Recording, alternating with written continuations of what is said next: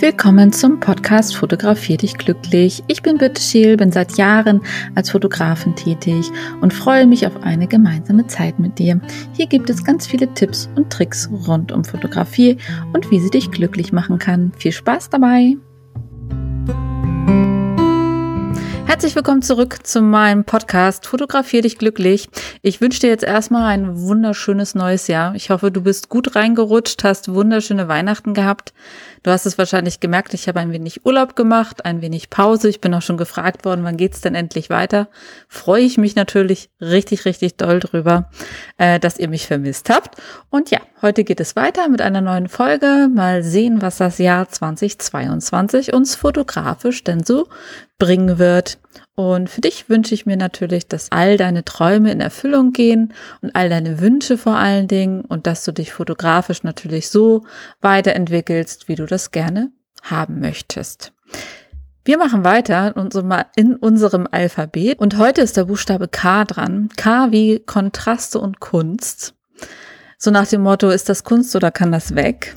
So dazu komme ich allerdings etwas später. Wir fangen mal an mit den Kontrasten. Wenn du fotografierst und Bilder bearbeitest, wirst du das wahrscheinlich schon öfters mal gehört haben. Ähm, Kontraste sind natürlich super, super wichtig in Bildern. Und ich dachte mir heute mal, ich ja, drösel das mal so ein bisschen auf, was Kontraste denn eigentlich sind, was für Kontraste es in Bildern überhaupt gibt und welche Möglichkeiten es da gibt. Und ähm, ja, was ist da wichtig? Worauf muss man achten? Ist halt ein ganz, ganz wichtiges Stilmittel. Geht heute also auch schon mal ein bisschen tiefer äh, von dem, was ich erzähle. Weniger ins Technische, sondern mehr in den Stilmittelbereich, ähm, was auch Bildbearbeitung ja natürlich angeht. Okay, Kontraste ist jetzt nicht schwierig an sich, also ich denke, jeder weiß ungefähr, was ein Kontrast bedeutet. Also es ist natürlich sozusagen der harte Umschnitt zwischen zwei bestimmten Dingen. Da, Dinge, die sich einfach sehr, sehr äh, gegenteilig sind. In der Bildsprache ist es so, dass momentan viel Kontrast sehr modern ist. Als ich angefangen habe, professionell zu fotografieren, das ist ja schon einige Jahre her, ähm, da komme ich ja tatsächlich aus dem Porträtbereich, auch aus dem Beauty-Bereich und da war es tatsächlich gerade so eine Phase, wo die äh, milchigen, kontrastarmen Fotos sehr ja, beliebt waren, bekannt waren, gemocht wurden. Momentan habe ich das Gefühl, geht es eher äh, in die Richtung viel Kontrast, sowohl im Farbbereich als auch in Helligkeit und Dunkelbereich bei vielen. Ich habe aber so langsam beschleicht mich das Gefühl, dass dieser Trend wieder rückwärts geht, also dass es wieder Richtung wenig Kontrast geht. Das Ganze ist natürlich absolut euch überlassen, was ihr mögt. Also da müsst ihr halt schauen, was ihr leiden mögt und euch vielleicht nicht ganz so krass irgendwie an irgendwelchen anderen Fotografen, die erfolgreich sind, orientieren. Das könnt ihr natürlich auch, aber ihr sollt euch natürlich auch selber ausprobieren und immer schauen, dass ihr etwas tut, was euch selber auch gefällt und nicht nur nachmachen. Also lasst euch inspirieren, aber schaut auch nicht allzu viel dahin, was die anderen machen. Ja, viel Kontrast ist halt sehr modern. Es wirkt aber dadurch einfach auch oft sehr hart. Es wird ganz viel genutzt, natürlich auch in der Landschaftsfotografie und in der Architekturfotografie und vor allen Dingen auch in der Schwarz-Weiß-Fotografie. Aber auch in der normalen Farbfotografie, also auch in der Tierfotografie zum Beispiel, ähm, das ist ja jetzt momentan mehr mein Bereich, da ist es auch sehr stark im Kommen. Auch in der Hochzeitsfotografie wird es immer mehr, zum Beispiel auch bei den Kindern, bei den Familienfotos und so weiter und so fort. Aber wie gesagt, ich habe das Gefühl, der Trend geht gerade so ein bisschen rückwärts und wieder zurück zu weniger Kontrast. Wenn wir weniger Kontrast einstellen, das könnt ihr ja auch alle mal ausprobieren. Ich meine, das kann ja jedes Programm eigentlich heutzutage. Dafür braucht ihr jetzt nicht extra Photoshop oder Lightroom. Das geht auch schon mit Paint, GIMP GIMP sowieso und ähm, vielen anderen Programmen, die ihr oder Softwaremöglichkeiten, die ihr wahrscheinlich zu Hause habt. Ähm, ja, wenig Kontrast ist tatsächlich einfach so, die Bilder werden sehr weich, eher so pastellig, äh, eher so romantisch, von Kontrast halt sehr, sehr flach nennt man das. Das heißt, wenig Schatten, wenig Grenzen, den Kontrast kann man vorab tatsächlich auch schon in der Kamera einstellen. Also man kann ja so einen ähm, Bildstil in der Kamera vorwählen für die JPEGs. Man kann auch vorhandene Bildstile wählen.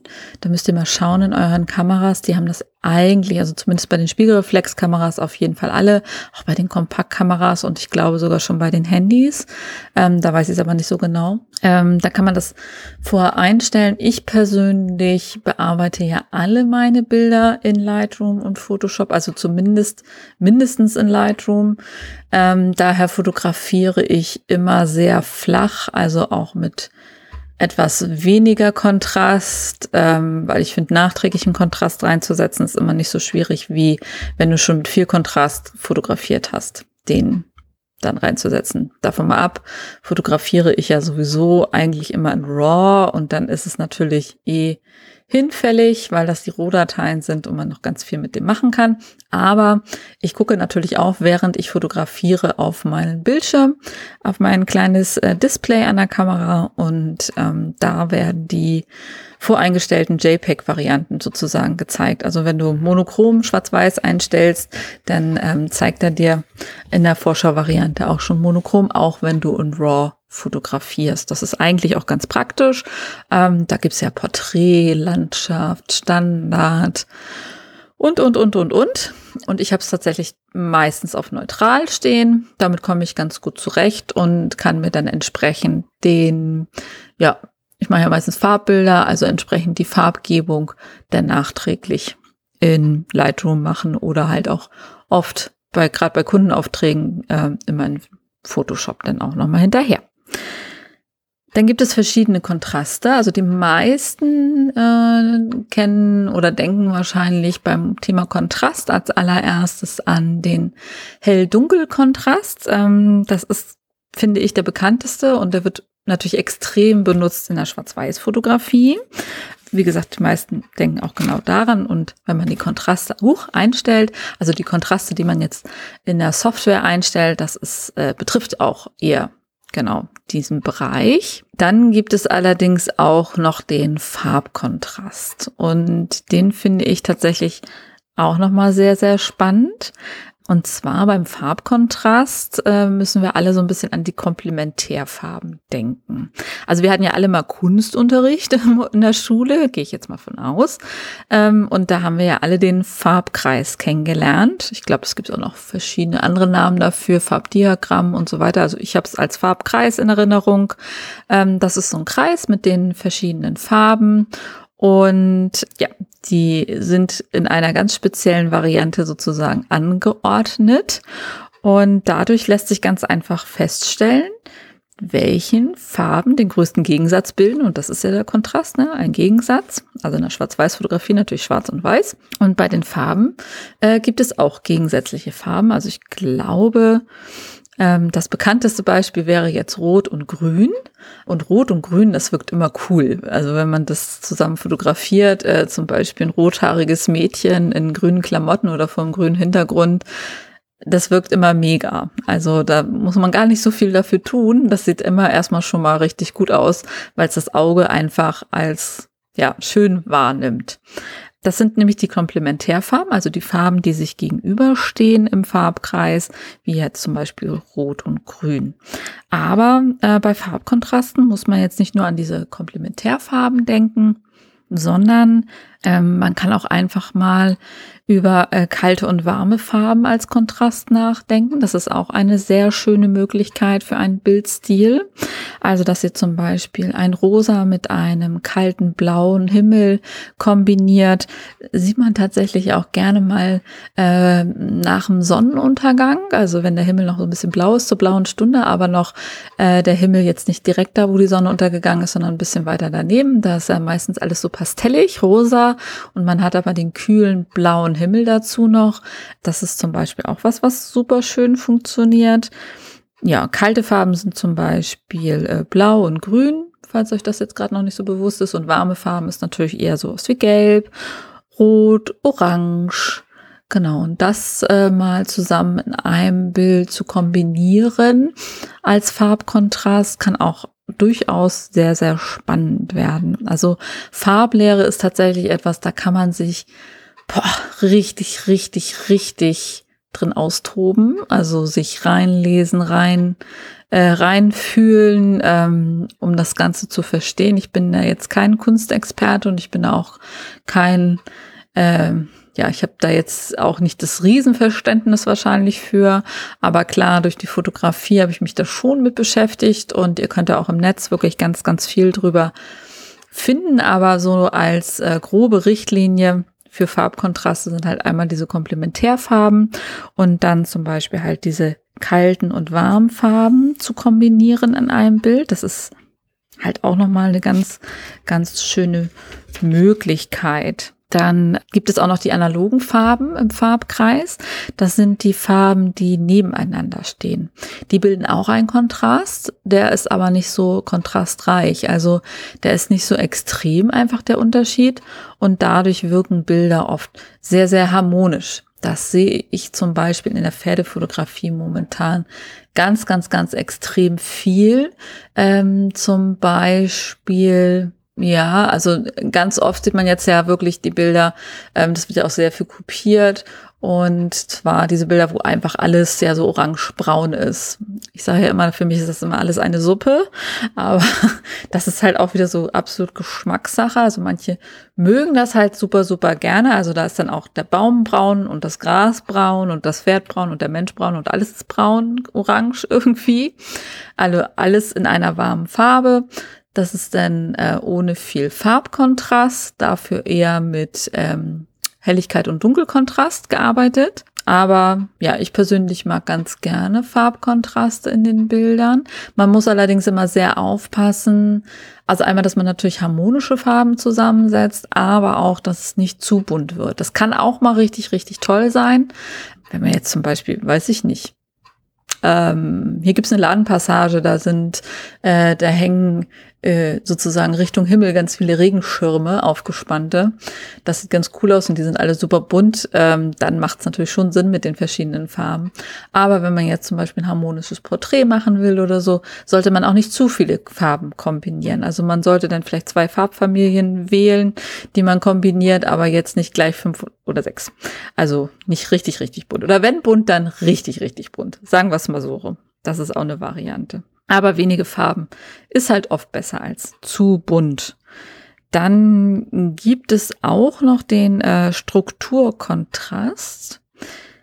Damit ist gemeint, wenn man weiche Strukturen und harte, grobe Strukturen miteinander kombiniert, das kenne ich jetzt persönlich ganz viel auch aus der Fashion- und People-Fotografie.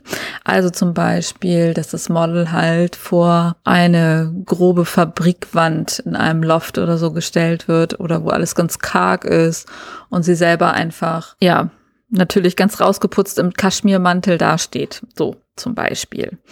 Kann aber auch im, im künstlichen Bereich äh, gemacht werden. Also man kann zum Beispiel damit auch einfach mal spielen. Wenn man jetzt zum Beispiel so eine grobe Wand hat, kann man einfach mal mit der Tiefenschärfe spielen, dann hat man auch so diesen Strukturkontrast. Wenn man da jetzt die Blende aufmacht, eine 2,8er Blende oder 1,8er Blende, dann hat man ja ein, nur einen kleinen Teilbereich, der scharf ist und diese harte Struktur zeigt und der Rest im Hintergrund verschwindet ja so weich. Und das ist dann sozusagen der Kontur, äh, der Strukturkontrast. Also weiche Strukturen, harte Strukturen kann man kombinieren, macht man oft ganz, ohne dass man darauf achtet, indem man zum Beispiel gegen den Himmel fotografiert. Das ist dann die weiche Kontur, äh, der weiche Kontrast. Ähm, und man vorne hat man halt was mit Struktur. Bei Kontrast selber ist es tatsächlich so, dass Kontrast einfach ein sehr wichtiges Stilmittel ist in der Fotografie, weil man damit einfach auch viel und schnell Emotionen auslösen kann. Also ähm, wenn man das Ganze einfach mal sich so ein bisschen verinnerlicht und mit Farbkontrasten spielt, auch mit Helligkeit und Dunkel spielt und auch mit Strukturen spielt, ähm, dann bekommt man sehr eine sehr, sehr schöne Bildsprache, wenn man es dann beherrscht. Deswegen, ja, würde ich euch das immer empfehlen, das euch auf jeden Fall mal bewusst zu machen und es auszuprobieren. Was mir gerade noch einfällt, ist der konzeptionelle Kontrast. Da habe ich jetzt eben gar nicht dran gedacht. Das ist sozusagen der inhaltliche Kontrast. Das kann man natürlich auch super schön als Stilmittel benutzen, als Bildsprache. Hm, zum Beispiel, ja, wenn ihr jetzt zum Beispiel, ich war jetzt noch nicht da, aber New York die Skyline nimmt, das sind alles sehr gerade industrielle, es ist ja nicht industriell, aber architektonische Formen und Strukturen und ihr würdet jetzt im Vordergrund zum Beispiel ein flauschiges Häschen setzen und im Hintergrund ist die Skyline von New York, dann habt ihr so einen inhaltlichen Kontrast. Das heißt, alles, was irgendwie nicht zusammenpasst, ist so ein inhaltlicher Kontrast. Also alles, was einen erstmal so, Hä? Staunen lässt und kurz innehalten lässt, ähm, ist ein inhaltlicher Kontrast. Das sind auch oft Bilder tatsächlich, wo der Betrachter einfach ein bisschen länger hängen bleibt, weil er einfach das Bild so an sich nicht erwartet. Und die New Yorker Skyline, die hat man natürlich 800.000 Mal schon gesehen, aber wenn jetzt im Vordergrund ein flauschiges Angora-Häschen vielleicht sitzt, dann äh, guckt man doch irgendwie erstmal hin und ähm, weiß gar nicht so richtig, wo man als erstes hingucken soll weil hinten diese tolle Skyline ist und vorne vielleicht dieses kleine flauschige Häschen. Das jetzt mal so als Idee. Natürlich geht das auch oft mit, mh, hm, was fällt mir gerade ein? Genau, ich habe mal ein Bild gemacht von einer äh, Pusteblume, die äh, in so einer harten Betonstruktur durchge wachsen war und aufgegangen war. Ähm, das habe ich zum Beispiel mal fotografiert. Das ist auch so ein inhaltlicher Kontrast, weil man natürlich in diesem Beton diese Pusteblume nicht erwarten würde. Das gehört zum Beispiel dazu. Ja, so viel zum Thema Kontrast. Wie gesagt, Kontrast kann Emotionen auslösen und ist ein ganz, ganz wichtiges Stilmittel in der Fotografie, in der Kunst vor allen Dingen der Fotografie. Ähm, probiert euch da gerne aus. Und Kunst wäre jetzt auch noch so mein zweites Thema. Also ich habe heute ganz viel lange drüber überlegt, was ich denn heute euch erzählen möchte. Und ähm, wollte euch eigentlich nochmal ermutigen, wirklich zu fotografieren und euch eure Bilder auch zu zeigen. Gerne auf Instagram mit dem Hashtag, dann gucke ich mir das auch gerne an. Ich gebe auch sehr, sehr gerne Feedback. Also ihr müsst mir nur einmal Bescheid sagen ähm, oder es mir auch gerne schicken oder in meiner Facebook-Gruppe Fotografier dich glücklich hochladen, dann äh, schaue ich mir das Bild gerne an und gebe euch da ein konstruktives Feedback zu. Und ich bin auch immer ganz lieb äh, und sage euch, was gut ist und was vielleicht noch ein bisschen verbessert werden müsste oder wo ihr ein bisschen drauf achten müsst. Genau, das mache ich sehr, sehr gerne. Ansonsten sagt man ja oft, ist das Kunst oder kann das weg? Das liegt tatsächlich immer im Auge des Betrachters. Also Kunst, Fotografie ist einerseits natürlich Handwerk, aber natürlich auch Kunst. Also einerseits muss man das Handwerk beherrschen, man muss wissen, wie die Technik funktioniert, man muss wissen, was passiert, wenn ich meine Blende verstelle, wenn ich meine Belichtungszeit verstelle, wenn ich meine ISO verstelle. Ähm, das ist genauso wie ich wissen muss, dass das Bremspedal am Auto das Auto bremst und das Gaspedal ist beschleunigt. Genauso muss ich das natürlich auch wissen bei meiner Fotokamera. Aber die Fotokamera ist natürlich ein super Hilfsmittel, um Kunst zu erzeugen. Wie gesagt, ich bin jetzt kein großer Kunstexperte, aber Kunst ist halt immer subjektiv und nie objektiv. Also der Betrachter wird immer schauen, gefällt mir das oder gefällt mir das nicht. Und jeden Mensch spricht etwas anderes an und jedem Mensch gefällt halt etwas anderes. Und das ist auch gut so. Weil es wäre ja schlimm, wenn wir irgendwie alle die gleiche Suppe mögten oder äh, den gleichen Pullover und das gleiche Haus und das gleiche Bild und den gleichen Hund und äh, das wäre ja doof. So. Und Kunst, bei Kunst und Fotografie ist es tatsächlich genau das Gleiche. Also lasst euch nicht entmutigen, wenn einer daherkommt und sagt, das ist aber langweilig, das Bild, oder das ist doof. Äh, wenn er technisch dazu was sagt, das ist ja nochmal was anderes. Und sicherlich kann man da auch immer gerne Kritik annehmen, aber nimmt halt auch immer gerne Kritik an von Leuten, die es auch gut mit euch meinen, sage ich jetzt mal so, und euch nicht nur klein machen wollen. Und ähm, also mit der Kunst ist es einfach so, egal ob man das jetzt mit dem Handwerk macht, also mit der Kamera direkt oder ob man das Ganze digital später macht. Es ist einfach so, alles darf dabei sein und nichts muss. Muss. Nichts muss dabei. Also ihr dürft alles Mögliche ausprobieren, aber ihr müsst dafür nichts ausprobieren. Ihr sollt nur euer Leben nicht riskieren, um irgendwelche gewagten Dinger zu tun und gewagte Bilder zu bekommen. Die Kunst ist einfach offen für alles. Probiert euch einfach aus. Lasst euch inspirieren bei großen Fotografen. Lasst euch inspirieren bei Malern. Aber vergleich dich dabei nicht. Also die waren auch nicht gleich sofort perfekt. Ähm, ich glaube, das ist auch ein Prozess, der auch nie aufhört. Also man verändert sich auch in der Fotografie und in der Kunst und in dem, was einem gefällt. Was mir vor fünf Jahren gefallen hat, gefällt mir jetzt gar nicht mehr oft. Und ich stehe da und denke, was habe ich denn gemacht? Und es gibt Bilder, die habe ich vor zwölf Jahren gemacht und die finde ich immer noch wunder, wunderschön und ich erfreue mich immer noch an diesen Bildern. Ähm, deswegen Schaut einfach, was euch gut gefällt, reflektiert euch für euch. Also schaut euch eure Bilder im Nachgang nochmal an. Was ist denn das eigentlich, was mir jetzt so gut an dem Bild gefällt? Und was ist denn, was mir vielleicht nicht so gut gefällt an dem Bild? Und das versucht ihr einfach beim nächsten Mal nochmal zu ändern. Schaut nicht zu viel nach rechts und links. Lasst euch nicht entmutigen, wenn irgendjemand eure Kunst, eure Fotografie nicht mögt. Ja, und wie gesagt, Kunst liegt halt immer im Auge des Betrachters. Und ansonsten kann ich nur sagen, üben, üben, üben, üben. Und wenn du etwas großartig findest, dann ist das doch perfekt. Und dann ist es perfekt für dich. Und das ist erstmal das Aller, Allerwichtigste. Dir muss deine Kunst gefallen. Ansonsten macht das keinen Sinn. Du machst es auch für dich und du machst es nicht nur für andere. Das ist ganz, ganz wichtig dabei. Ja, und das war so nochmal mein Abschlusswort an euch. Also ich hoffe, ihr schnappt euch heute wieder eure Kamera oder am Wochenende oder wann auch immer ihr Zeit habt. Geht ein bisschen raus fotografieren. Ähm, jetzt im Winter noch so ein kleiner Tipp. Kann man ganz, ganz toll einmal Makroaufnahmen machen. Zum Beispiel, wenn ein bisschen Schnee auf den Ästen liegt, aber auch sonst. Also diese kargen Äste. Ja, die eignen sich tatsächlich perfekt dafür. Und man kann ganz toll auch äh, Schwarz-Weiß-Fotografie machen, gerade wenn es geschneit hat, weil man natürlich ja, sehr schöne, große, ebene Flächen hat, die weiß sind, was man sonst normalerweise nicht hat.